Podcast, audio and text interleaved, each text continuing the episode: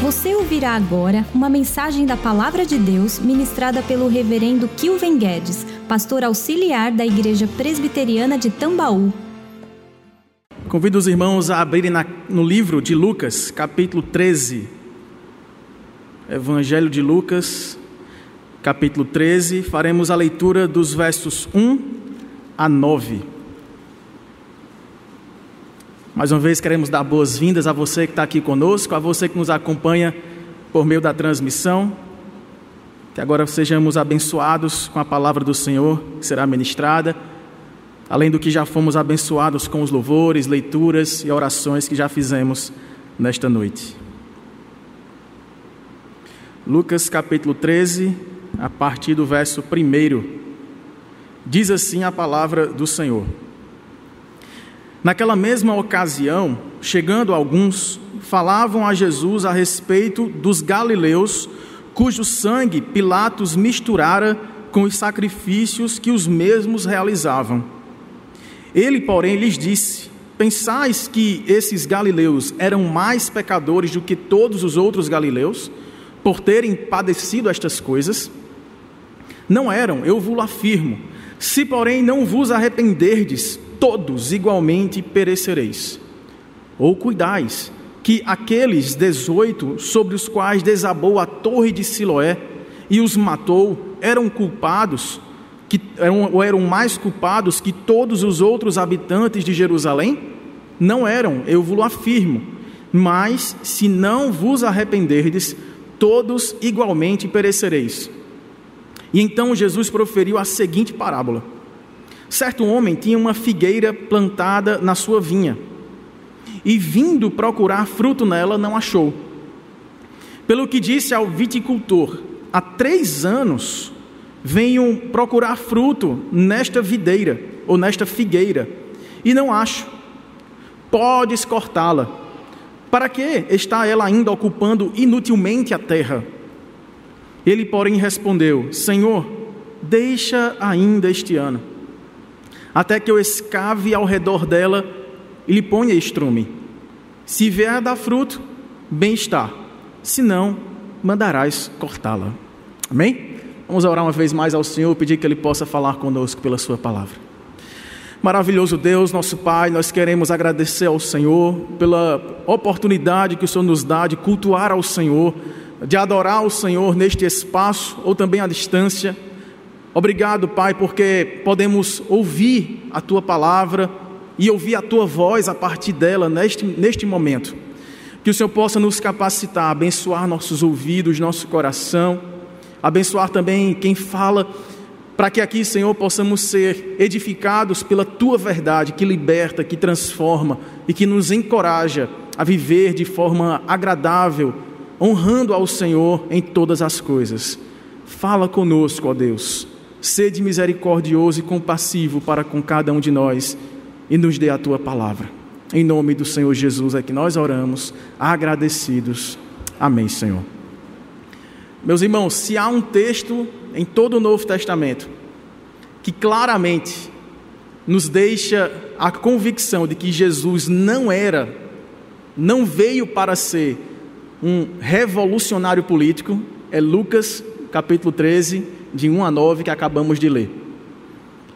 Em tempos de grande disputa acerca de temas políticos, como nós vivemos na nossa, no nosso país, na nossa nação, nós somos tentados a tomar posição, a ficar de um dos lados do muro.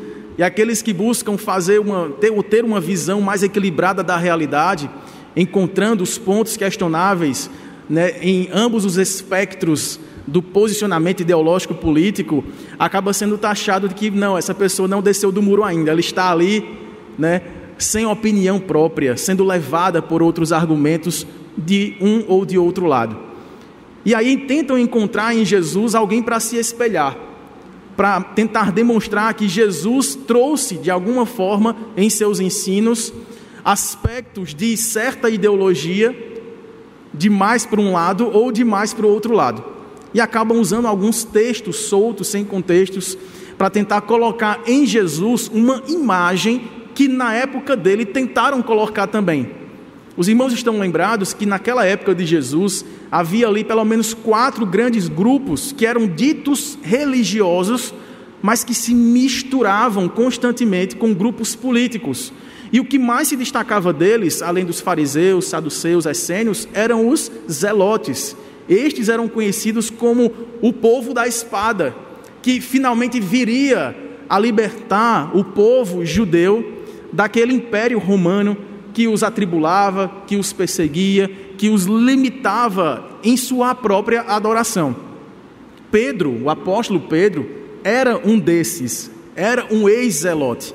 Tanto que o sangue zelote ainda corria nas suas veias quando Jesus, sendo preso para ser morto sacrificialmente, mesmo tendo avisado momentos antes aos seus discípulos que isso deveria acontecer para a própria salvação deles, que foi o que Pedro fez?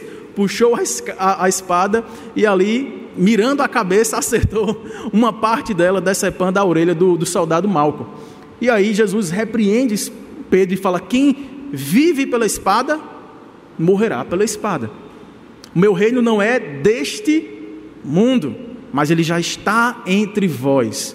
É um reino espiritual. Nesse texto aqui que acabamos de ler, irmãos, voltando aqui para o início, quando Jesus está iniciando a sua última viagem, saindo da região da Galileia e indo em direção a Jerusalém, ele está indo para este momento da Via Crucis. Ele vai se entregar sacrificialmente para a salvação de todos os pecadores que nele viessem a crer. Quando Jesus faz essa última viagem, que dura ali mais, mais ou menos uma semana, aqui nessa porção de Lucas capítulo 7 até Lucas capítulo 19, está a maior porção dos escritos narrativos, especialmente parabólicos, de Jesus. Lembra aqueles ensinos que Jesus falava assim: o reino de Deus é semelhante a, e aí contava uma história? São histórias comparadas. Então, Jesus quer falar sobre um conceito, mas como ele é muito mais inteligente do que nós ocidentais, ele não faz isso explicando logicamente apenas o conceito abstrato. Ele pega uma cadeira e fala: está vendo essa cadeira? ela suporta seu peso. E aí começa a fazer essas analogias, e as pessoas viam claramente os seus ensinos. E toda parábola, ela tinha um caráter decisivo. Ele contava a história, nem sempre as parábolas tinham um final, porque era deixado no ar uma escolha. Os seus ouvintes, a audiência de Jesus, precisava se colocar no lugar de um dos personagens daquela história e decidirem: eita, esse sou eu. O que farei a partir de agora? com este conhecimento, com esta palavra, o que farei na minha vida agora?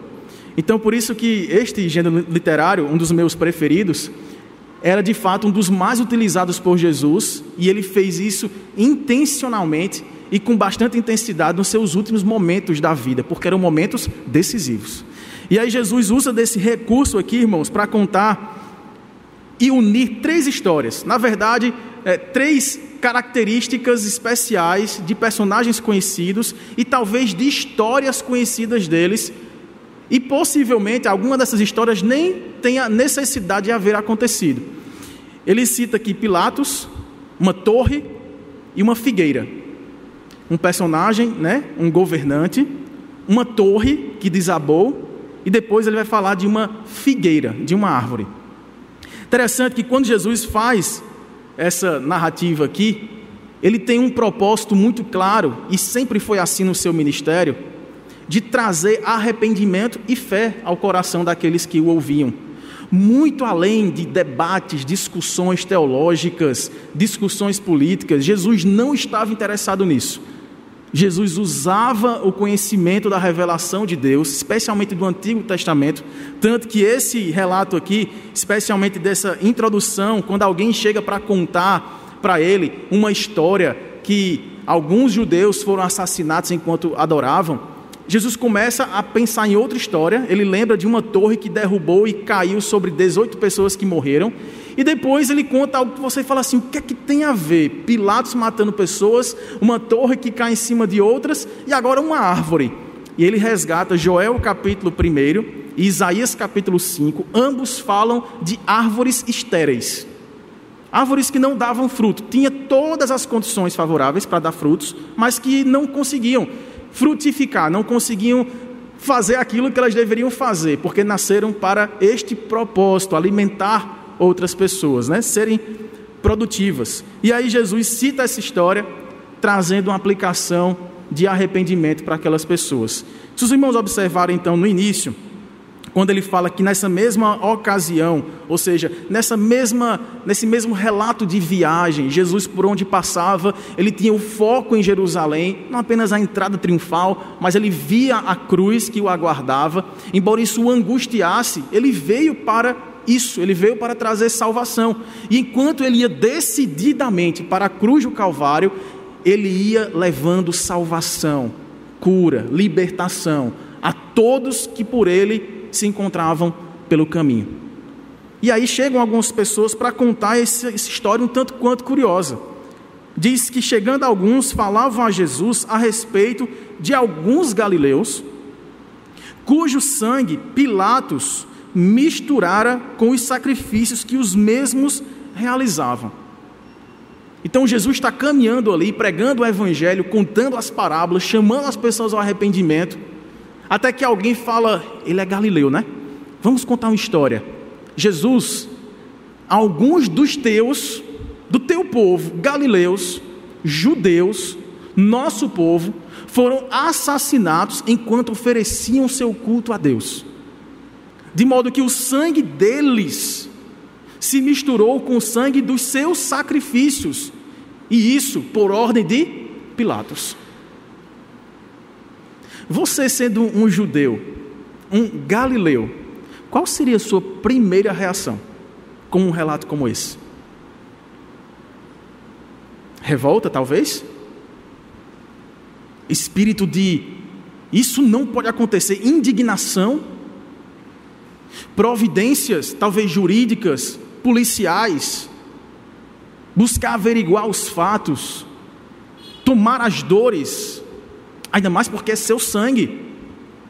Jesus, irmãos, era especialista em trazer uma surpresa incrível nas suas atitudes.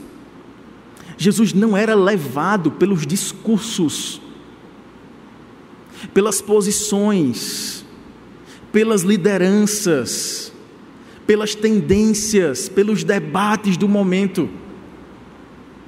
Jesus tinha o um foco no reino dos céus. Ele trouxe os céus para beijar a terra, a fim de que o homem que havia negado sua face, da face misericordiosa do Senhor, pudesse voltar-se arrependido e assim desfrutasse da paz que excede todo entendimento. Ele veio para salvar. Veja a resposta inusitada, inesperada de Jesus no versículo 2. Jesus, porém, lhes disse: Vamos ler juntos? Pensais que esses galileus eram mais pecadores do que todos os outros galileus por terem padecido estas coisas? Onde foi que Jesus lançou o alvo do pensamento, da reflexão? Ele tirou de Pilatos, estão percebendo?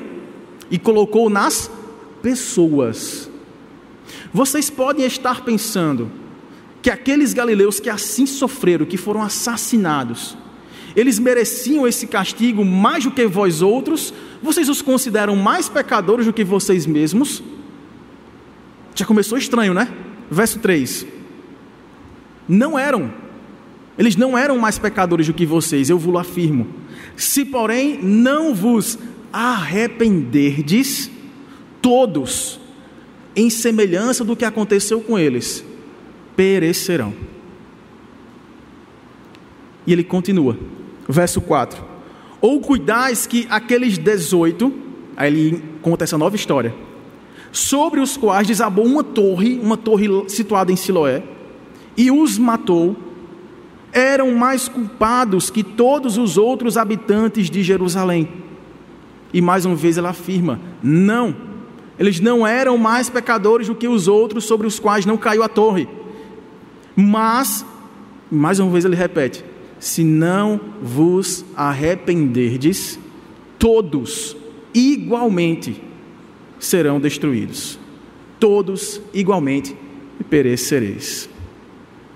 O que é que essa história de Pilatos, que inclusive Joséfo, que é o principal historiador judeu da época de Jesus, né, e, da, e de algumas décadas depois, ele não registra, presbítero André, essa história. ele registra outros fatos muito menos impactantes do que essa história desses tempos. Mas ele não registra essa, essa história aqui. E alguns comentaristas debatem, disputam essa ideia aqui, porque fica parecendo que aquele, aquele desejo por defender uma causa nacionalista que estava no, no anseio do coração do núcleo religioso barra político de Jerusalém, estava ali tentando colocar Jesus como um personagem do movimento. E talvez querendo pegá-lo em uma armadilha, colocá-lo contra Pilatos e o sistema de governo do Império Romano. Está vendo? Se Jesus fizesse qualquer vindicação de justiça nesta hora, provavelmente as suas palavras seriam usadas em julgamento contra ele próprio. Olha aí, ele criticou Pilatos, ele criticou César, ele criticou o Império Romano, ele é desobediente, ele é um rebelde. E os irmãos vão lembrar que, apesar desse centro religioso ser majoritariamente contra a liderança do Império Romano contra eles, mas eles eram principalmente contrários a Jesus Cristo. Eles estavam o tempo todo tentar, tentando tirar Jesus de cena, tentando pegar Jesus em alguma armadilha. E muito provavelmente, meus irmãos, nós não podemos afirmar que houve ou não esse episódio, mas há uma possibilidade de ser uma história contada para pegar Jesus de calças curtas. Mas Jesus sabe o que é, focado na missão que sempre foi, ele chama a responsabilidade e devolve para os seus ouvintes e para as pessoas que lhe procuraram, para trazer duas lições principais nessa primeira parte da história, nos versos 1 a 5, nessa história aí curiosa de Pilatos e na história que aconteceu, porque Jesus a cita como de conhecimento público, de uma torre que do nada caiu sobre eles. Jesus está falando: olha, esses assuntos que vocês unem agora, eles não devem ser analisados na ótica que vocês estão analisando. Talvez, e aí, no registro, esse sim feito por José, dessa história da torre de Siloé que caiu e matou 18 pessoas, o comentário que havia ali é que Pilatos havia utilizado recursos do templo para construir um aqueduto. E aí, como sinal do juízo de Deus sobre os trabalhadores que se associaram a uma causa como essa, receberam a morte, receberam ali a punição imediata diante de todos. Então, a interpretação que se fez desse evento que Jesus conta também era político. Jesus une essa história e ele percebe que há ali todo um contexto político por detrás. Conta uma outra história, essa sim, de conhecimento de todos, e que havia se espalhado provavelmente por causa dessa interpretação de que foi um evento de punição dos altos céus sobre o poder do Império Romano e sobre aqueles que se dobravam diante dele, e usa tudo isso para dizer: tenho duas lições para vocês. Primeiro, é sobre a relação de pecado com sofrimento. Segundo, a preocupação de vocês não deve ser uma preocupação externa com a liderança política de vocês em primazia. Deve ser uma preocupação interna sobre os seus próprios pecados. Na primeira lição, quando ele vai falar sobre essa relação de pecado e sofrimento, Jesus faz essas duas perguntas iniciais para eles. Vocês acham que essas pessoas que teriam sido assassinadas enquanto adoravam, oferecendo seus sacrifícios, morreram assim, de forma desonrosa, assassina, cruel, porque são mais merecedores deste castigo do que vocês? E a segunda pergunta, acerca da história que ele mesmo conta, vocês acham que aqueles 18 galileus, sobre os quais caiu aquela torre de Siloé, mereciam aquele castigo porque eram mais pecadores do que vocês? E em todas elas, Jesus afirma, no verso 3, não eram. No verso 5, não eram. E olhe o refrão desta parábola, ele está exatamente nesses dois versos. Verso 3, a parte B diz o que, irmãos? Porém, se não vos arrependerdes, todos igualmente perecereis. Qual o refrão então que se repete lá no verso 5, na parte B também? Mas se não vos arrependerdes, todos igualmente perecereis. Vocês estão impactados com essas cenas de morte, não estão? Aparentemente um juízo de Deus. Primeiro contra o governo, segundo contra pessoas que aparentemente mereceriam esse castigo porque se envolveram nesses assuntos e vocês ficaram olhando de longe dizendo: é, Eu não sou pecador como eles, por isso não estou debaixo daquela torre. Se vocês não se arrependerem, igualmente receberão o castigo pelos seus pecados. Igualmente vocês morrerão. No Evangelho de João, irmãos, capítulo 9, nós temos um exemplo disso aqui. Nos primeiros três versos, aquela história, uma das mais conhecidas, dos milagres mais contados de Jesus, quando ele cura um cego de nascença, lembra? João capítulo 9, versos 1 a 3. É interessante esse milagre estar situado logo após o capítulo 8, porque no capítulo 8 Jesus está tendo uma disputa com essas lideranças, com esses fariseus, esses saduceus dentro do templo, durante a festa dos tabernáculos, que tinha como principais símbolos a luz e a água, e Jesus fala o quê? Eu sou a luz do mundo e eu sou a fonte da água da vida, não é isso? todo que beber de mim não terá mais sede, né? será salvo por todo sempre. E aí, quando acaba essa disputa aqui, Jesus prega o evangelho para aquelas, para aquelas pessoas, e as pessoas pegam em pedras para jogar em Jesus. É assim que acaba o capítulo 8. E aí, quando começa o capítulo 9, caminhando Jesus, ou seja, saindo de lá, viu um homem cego de nascença. E os seus discípulos perguntaram, mestre, quem foi que pecou? ele ou os seus pais, para que ele nascesse assim? Respondeu-lhe Jesus: Nem ele pecou, nem os seus pais, mas foi para que se manifestem nele as obras de Deus. Mais uma vez, irmãos, Jesus está se utilizando de uma história, e agora nós lembramos desse milagre, porque em toda a carreira ministerial de Jesus, ele teve que desfazer maus entendidos dos intérpretes da lei. Basta a gente lembrar do Sermão do Monte. Vocês ouviram o que fora dito? Que se você adulterar, você será réu. Ou se você desejar, você já é réu. Ou ouviram o que foi dito? Se você assassinar alguém, você. Não. Se você desejar o mal de uma pessoa, se você xingar de tola, você já é digno do inferno. Você já é considerado homicida no coração. Então Jesus estava trazendo para eles a correção não da lei de Moisés, mas da interpretação equivocada da lei de Moisés que se fazia. E uma dessas interpretações equivocadas era que o sofrimento se explica pelo pecado. Que nós sofremos porque fizemos por merecer mais do que os outros. E se nós assistimos alguém padecer dores, não apenas enfermar no corpo ou na alma, mas perder negócios, perder alguém próximo, sofrer no casamento, nos seus relacionamentos, ter dificuldade em manter a renda da sua casa, vamos procurar os reais motivos, porque há pecado oculto aí. E vem a famosa expressão que durante um tempo, nas minhas peregrinações em igrejas diferentes lá de Campina Grande, eu ouvi bastante: irmão, você está em pecado. Se está acontecendo com você, você está sofrendo por isso, você passou por isso, você sendo servo do Senhor,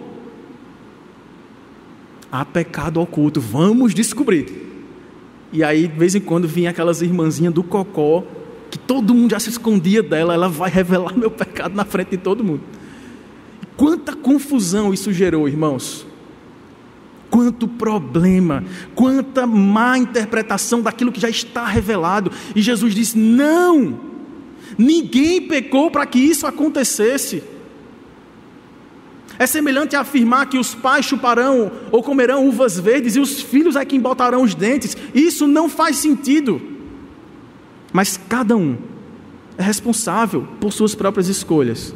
Mas há momentos de sofrimento na vida dos filhos de Deus que ninguém pode explicar amigos chegados, foram até a casa de Jó para buscar explicações para ele. Um sofrimento inexplicável. E aí algumas sugestões foram feitas. Jó, revire a sua casa, deve ter um ídolo aí. Revire o seu coração, Jó. Você tem algum pecado que você não está confessando, que você não quer largar. Jó, verifique o quarto dos seus filhos, verifique o WhatsApp da sua esposa. Está acontecendo alguma coisa. Você não era para sofrer assim, até porque o testemunho da sua fé não vem de homens, é Deus. Foi Deus quem disse no início do relato da sua história, em Jó capítulo 1, de que Jó era o que, irmãos? Um homem temente a Deus, que se desviava, fugia da aparência do mal, fugia do mal. Mas a gente vive em busca de explicações. Não faz sentido, não tem lógica. Por que, que você passa por isso? Por que, que a sua luta ainda persiste? Mesmo após anos de jejum, de oração, de busca incessante, de crescimento espiritual. E as pessoas olham para as circunstâncias, em vez de olhar para o fruto que a árvore tem dado. Jesus está trazendo eles para esse caminho. Entenderam agora porque ele conta a história da árvore? Jesus está unindo essas duas lições. A primeira é: o pecado e o sofrimento, o sofrimento não se relacionam de maneira diretamente proporcional. Há situações sim que nós plantamos, irmãos. Até porque de Deus não se pode zombar, pois aquilo que o homem plantar, isto ele ceifará. Se você planta discórdia, contenda, mentiras, enganos, desonestidade, o que você espera colher? Mas nem sempre, especialmente falando aqui de enfermidades, como era o caso aqui da história daquele cego de nascença, se explica por um próprio pecado ou, um, ou por um pecado dito fruto de maldição hereditária que não existe. Jesus fala: não é assim, mas é para que se manifestem neles as obras de Deus as obras de Deus se manifestaram na vida daquele cego de nascença, que fisicamente impedido de enxergar, se assemelhava àqueles que, vendo tudo claramente, não conseguiam enxergar o Rei da Glória que diante deles pregava o caminho da salvação. Por isso que a mensagem de Jesus é arrependam-se. E aí, irmãos, essa é a segunda lição. Nossa preocupação maior deve ser com o nosso próprio coração. Pilatos não estava ali diante de Jesus, e é como se Jesus dissesse: Vocês estão preocupados com ele? Quem está diante de mim é vocês. E essa repetição nos versos 3 e 5, voltando para o nosso texto de Lucas capítulo 13, quando Jesus faz questão de enfatizar que eles teriam o mesmo fim trágico se não se arrependessem. É, é o mesmo espírito daquelas oito pérolas lá das bem-aventuranças. Porque quando a gente pensa, pensa em causa nacionalista, causa política, a gente lembra muito e gosta de citar uma dessas pérolas das bem-aventuranças. Qual delas? Bem-aventurados os que têm fome e sede de justiça. Por quê? Serão fartos. E aí, tempos atrás, né, um, um cantor muito conhecido entre nós, é, já cantamos várias músicas dele, é uma benção, mas em uma gravação de um DVD, ele usou esse versículo nesse contexto politizado. Como que tivesse aplicando Jesus preocupado diretamente com a liderança política de uma nação. Mas, irmãos, o espírito daquelas bem-aventuranças, todas elas diziam respeito ao nosso coração primeiro. Bem-aventurados os que choram, porque serão consolados. Choram pelo quê? Choram de saudade? Choram porque querem comer no Burger King e hoje não vai rolar? Choram porque não tiveram aquilo que sonharam, que desejaram? Choram por qual motivo? Bem-aventurados que choram. Todos que choram serão bem-aventurados, serão consolados. Choram pelos seus próprios pecados. Bem-aventurado é o que tem fome e sede de justiça. Que justiça? A dos outros, não, a do seu coração. Desejar a justiça de Cristo sendo ministrada ao seu coração. Feliz, ou mais do que feliz, ou abençoado é aquele que se preocupa com o seu coração diante do Senhor. E diz: Senhor, eu não suporto mais pecar como ontem. Eu choro as dores de uma contrição, como nós fazemos aqui domingo após domingo, mas que não deve se limitar a momentos de culto. Nós devemos nos contristar com os nossos próprios malfeitos, maus pensamentos, más conversações, más motivações. E estamos muitas vezes preocupados com as motivações globais das instituições, dos grandes homens e mulheres que governam grandes empresas e grandes nações. Mas a promessa é aqueles que choram pelos seus próprios pecados, esses serão consolados. Com isso, irmão Jesus não estava tirando a gente do mundo e dizendo: Ó, oh, se preocupem só em orar e ler a Bíblia e ser santo, e deixe que a coisa pegue fogo aí ao seu redor. Não se importe com ninguém, não se importe com o governo, não se importe com, com o Estado, não se importe com as instituições. Não! Até porque feliz é a nação cujo Deus é o Senhor, mas ai da nação que faz do homem Deus como Senhor da sua vida. Seja de que lado for. Quantas vezes nós temos substituído esperança no Cristo por esperança nos homens que nos fraudam, que nos enganam, que riem de nós, com as suas falsas promessas, com seus enriquecimentos ilícitos, com seus falsos discursos, de todos os lados. Jesus está fugindo, irmãos. Vocês estão vendo isso? A cena, Jesus está fugindo deste debate. Jesus critica aí Pilatos, fala contra essa liderança. Jesus fala: Como é que está seu coração? Jesus, o senhor viu o que aconteceu com aquelas pessoas? Jesus falou: Você viu também? É isso que pode acontecer com você. Jesus é aquela torre que foi construída com dinheiro ilícito, dinheiro do teu reino, né? como se fosse do reino de Deus, que não é deste mundo. Dinheiro do templo foi retirado, foi sugado para em zombaria construir algo assim. Aí veio o teu juízo, né, Senhor? E destruiu aquela torre e matou aqueles trabalhadores que mendigaram pão por meio de um trabalho desonesto, des, ou corrupto, ou, ou, ou desonroso, Senhor. Jesus fala: o fim que eles tiveram não é diferente do fim de todo aquele que não se arrepender. Meus irmãos, essa palavra é para mim, é para os irmãos. É tempo de buscarmos a Deus, de sondar o nosso coração e ver se nós estamos pecando menos que ontem, menos que antes de ontem, porque o dia se aproxima. Ah, pastor, você está pregando a iminência da volta de Cristo, né? Como se não fosse necessário pregar o Evangelho a todas as nações. Você vai esperar por isso, meu irmão, para se arrepender? Porque Deus pode te chamar hoje. Aí você vai dizer: Não, Senhor, não, não, eu estava esperando a tua volta. Ou então viver pelo menos a expectativa média do brasileiro, que está subindo, né, Senhor? Como é que o Senhor me chama agora? Jesus falou que ele virá como um ladrão. Quando ninguém estiver esperando. Por isso a nossa vida tem que ser constante, irmãos.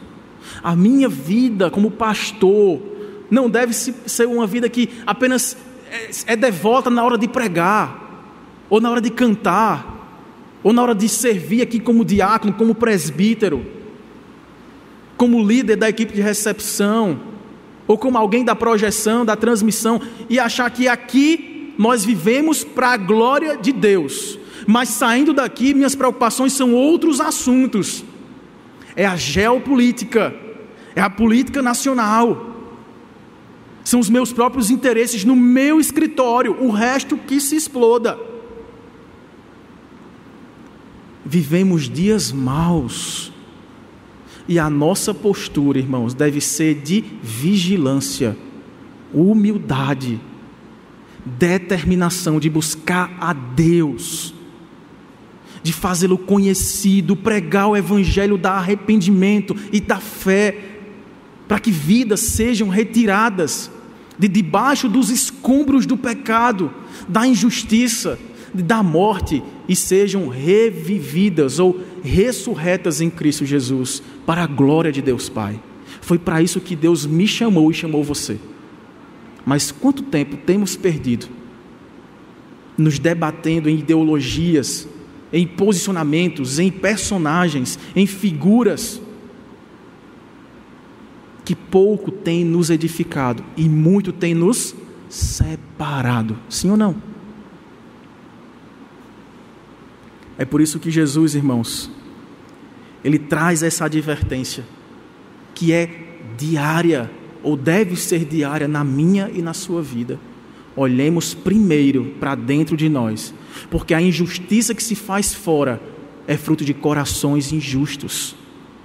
A corrupção que se vê fora é fruto de um coração corrompido. O que precisamos tratar primeiro é dentro, e só quem trata dentro é o Evangelho. Este é o conteúdo da minha pregação, da sua pregação. Amém? É por isso que Jesus conta essa segunda história. Ele fala de uma figueira estéreo, para trazer essa lição, para que olhemos os frutos e observemos a chance, a voz de misericórdia para nos erguermos. A partir do verso 6, Jesus vai dizer o seguinte: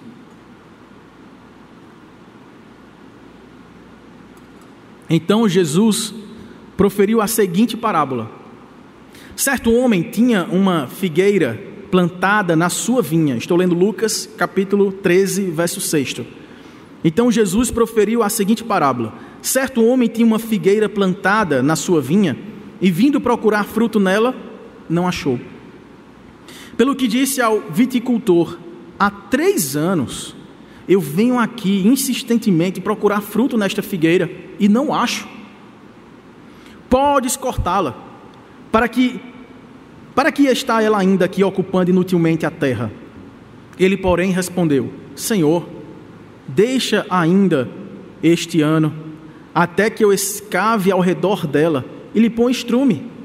Se vier a dar fruto, bem está, se não, mandarás cortá-la. Aqui, meus irmãos, Jesus contou essa história falando de uma árvore que nasceu para dar frutos. Estava ocupando um terreno de outras árvores, ela era uma figueira, estava plantada em uma vinhetaria, se pudéssemos chamar assim, um local onde plantava-se vinhas, e ela estava ocupando espaço, sugando nutrientes da terra, atrapalhando ali o espaço de outras árvores que poderiam estar dando frutos no lugar dela, mas ela permanecia apenas ocupando espaço, permanecia estéreo. E aqui Jesus diz que veio o proprietário e falou assim: Olha, de maneira muito prática, por que esperar? Por que deixar essa árvore aqui? Ela tem recebido nutrientes, água, terra, espaço, cuidados, tanto quanto as demais. Por que esperar então? E aí o vinhateiro vem com esta oferta da graça, uma voz de fora, não é a voz da própria árvore a clamar, mas é uma voz do vinheteiro que chega e diz: Calma, vamos esperar um pouquinho mais vamos deixá-la um pouquinho mais. Vamos dar mais uma oportunidade para que ela talvez cresça e possa florescer e dar seus frutos. Vamos cavar ao redor dela, vamos limpá-la. E vamos colocar aqui estrumes para que ela possa reagir a esses atos e assim possa ver o resultado acontecer. A história simplesmente acaba. Jesus não diz o que aconteceu a partir daí. Você ficou ansioso, né? Que nem eu. Sim, e aí? Aquela árvore três anos sem dar frutos. Eu ou você já teríamos cortado. Era muito comum na agricultura da época acontecer isso. Uma árvore que não dava fruto por alguma razão, por alguma enfermidade que não era descoberta, não podia ser tratada, não havia uma causa é, para que se reagisse a ela trazendo solução, ela era removida e tornava-se lenha, era queimada. Era muito natural esse processo. Mas chega um vinheteiro e fala: Não, Senhor, clemência, tenha misericórdia, espere mais um pouquinho. Essa árvore, irmãos, numa aplicação bem direta para mim e para você, pode ser a nossa vida que tem recebido o sol e a chuva, tem recebido a provisão, o mantimento, tem recebido o oxigênio que muitas pessoas ainda sofrem hoje para respirar. E nós nos acostumamos com isso, sem nos percebermos que nossa vida está estéril. Que a semelhança de uma árvore plantada com todas as condições necessárias para viver segundo o propósito para o qual ela existe, simplesmente não dá a lógica de ela frutificar. Veja que a palavra de ordem continua sendo: arrependa-se. O que nós temos feito de tudo quanto o Senhor tem nos dado? O que nós temos feito com o Evangelho que nos está sendo pregado, pregado e pregado? Quantas pessoas poderiam ser plantadas aqui nesta igreja, em nosso lugar, para ouvir uma vez apenas a ministração do Evangelho? Será que nós temos ocupado lugar sem darmos a razão de sermos e de estarmos aqui? Há alguém clamando: corta, lança fora e queima mas há uma voz que não é a nossa, que não é da árvore, mas há uma voz do vinheteiro que clama: espere um pouco. Vamos mais uma vez anunciar a mensagem da graça, da misericórdia. Ainda há tempo para que você se arrependa e passe a dar frutos. Essa é a voz que tem clamado nessa noite, para mim e para você. Nós não sabemos se essa árvore floresceu, passou mais um tempo, respeitou aquela pausa que viria no sétimo ano, ano do jubileu, que a terra descansada. Será que ela ultrapassou esse tempo todo, recebeu novo? A gente não sabe. Assim como a gente não sabe quanto tempo ainda temos para usufruirmos da misericórdia de Deus. Ela se renova todas as manhãs. Quantas manhãs nós temos? Nós não sabemos até quando continuaremos ouvindo a voz do vinheteiro a nos convidar a deixar para trás as ervas daninhas do pecado, os cardos e abrolhos que abafam as flores e que têm impedido que a seiva da vida nos transforme em árvores frutíferas. Nós não sabemos até quando mas eis que o Senhor está nos chamando. É tempo de nos arrependermos. É tempo de pedirmos perdão a quem ofendemos. É tempo de chegar em casa, chamar a esposa e dizer assim: vamos resolver o nosso casamento. Não vamos mais fingir que a nossa relação se distanciou e está prestes a morrer. É tempo de não adiar mais aquela reconciliação com o familiar seu, que vê em você o testemunho de Cristo, mas que ultimamente vê em você conflito, desamor, apego ideológico, aversão à convivência. É tempo de nos humilharmos, orarmos, nos arrependermos dos nossos maus caminhos, o Senhor ouvirá dos céus e sarará a nossa terra. Percebeu que é tudo aqui que frutifica aqui. Vamos fazer isso? Vamos orar ao Senhor.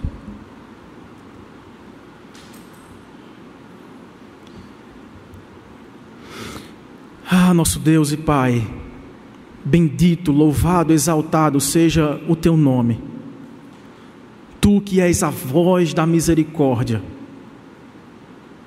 que clama a todos quantos estão cansados, sobrecarregados, presos a pecados, pesados em suas em seus conflitos. E o Senhor tem chamado: "Vinde a mim, eu vos aliviarei. Em mim vocês acharão descanso para a vossa alma. Eu vos farei frutíferos. Eu vos farei perdoados e perdoadores, agraciados e pessoas que dão graça uns, aos, às outras. Ó oh Deus, olha para dentro de nós nesta hora, Pai. Vê o nosso mau caminho. E não permita que sejamos cortados, Pai. Tenha misericórdia. Ó oh Deus, ajuda-nos, Pai a cortar da nossa vida aquilo que não pertence ao Senhor, a fim de que limpos, abastecidos, cuidados, alimentados pela tua graça, possamos dar frutos de justiça, de amor, de paz, de alegria, de paciência, de benignidade, longanimidade, amor, fidelidade, domínio próprio, mansidão. Arranca de nós, Pai por outro lado, toda obra da carne, todo pensamento equivocado, toda forma de separação das pessoas, fomos chamados santos, não para nos separar das pessoas, mas para nos separar do pecado, Pai, que tenazmente tem nos assediado e muitas vezes temos nos unido ao pecado e nos separando das pessoas. Perdoa-nos, Pai, por isso. Restaura-nos. Coloque em nossos lábios não um discurso, mas uma pregação. Pregação de Cristo Jesus. Coloque em nossas mãos obras de santidade, não para digitar mensagens ofensivas e não para destilar ódio e desfavor aos outros, mas para atrair pessoas para o teu reino. Nos ajude a amar, a perdoar, a exalar o bom perfume de Cristo. Pois em nome dele nós oramos com confiança e gratidão, para a glória do teu nome. Amém, Senhor. Você encontrará mensagens como esta, além de outros conteúdos e informações, nos canais oficiais da Igreja Presbiteriana de Tambaú no Facebook, Instagram e YouTube. Deus abençoe sua vida.